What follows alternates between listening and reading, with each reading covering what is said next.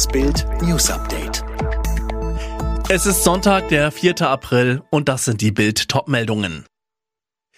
Gesundheitsminister Spahn verspricht Corona-Lockerung für Geimpfte. Jan-Martin Block gewinnt DSDS-Finale. Außenminister Maas kritisiert Querdenker-Kundgebung in Stuttgart. Einkaufsbummel oder Friseurbesuch ohne Corona-Test. Keine Quarantäne und Testpflicht mehr nach Urlaubsreisen ins Ausland. Geimpfte bekommen bald mehr Freiheiten zurück. Grundlage für die frühe Osterbotschaft ist die Auswertung neuester wissenschaftlicher Erkenntnisse durch das Robert Koch Institut. Gesundheitsminister Jens Spahn verspricht in Bild am Sonntag angesichts der neuen Erkenntnisse, Wer vollständig geimpft wurde, kann also in Zukunft wie jemand behandelt werden, der negativ getestet wurde. Da auch die Zahl der Impfungen in den nächsten Wochen deutlich steigen soll, dürfte ein von lästigen Tests und Quarantäne befreiter Pfingst- oder Sommerurlaub zum Beispiel an den Mittelmeerstränden für viele Millionen Deutsche möglich sein.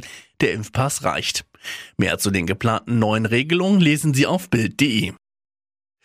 Nordlicht Jan Martin Block holte sich am Samstagabend den Sieg im Finale von Deutschland sucht den Superstar und ließ seine drei Konkurrenten alt aussehen. Während es der Nachwuchssänger mit der tiefen Reibeisenstimme selbst kaum glauben konnte, brach seine Freundin Jasmin in Tränen aus. Beide haben sich laut RTL während der Staffel über Instagram kennengelernt. Klar, dass sie ihrem Schatz in der Live-Show die Daumen drückte.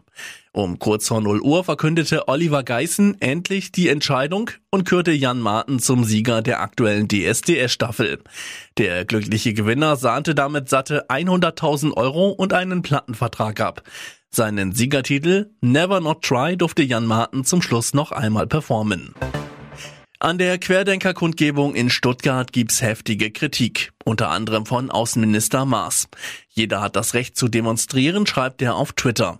Wenn aber Tausende ohne Maske und Abstand unterwegs sind, verstößt das gegen jede Regel und jede Vernunft, so Maas.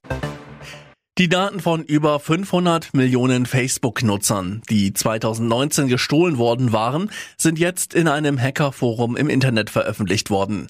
Dabei geht's um Daten wie Telefonnummern oder E-Mail-Adressen, die auch heute noch aktuell sind. Papst Franziskus hat die Gläubigen aufgerufen, auch in der Corona-Krise hoffnungsvoll zu bleiben.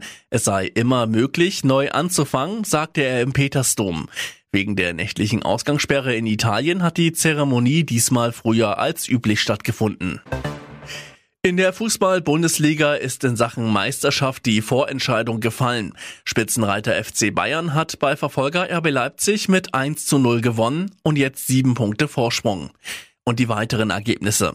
Gladbach-Freiburg 2 zu 1, Dortmund-Frankfurt 1 zu 2, Leverkusen-Schalke 2 zu 1, Wolfsburg-Köln 1 zu 0, Mainz-Bielefeld 1 zu 1 und Augsburg-Hoffenheim 2 zu 1. Alle weiteren News und die neuesten Entwicklungen zu den Top-Themen gibt's jetzt und rund um die Uhr online auf Bild.de.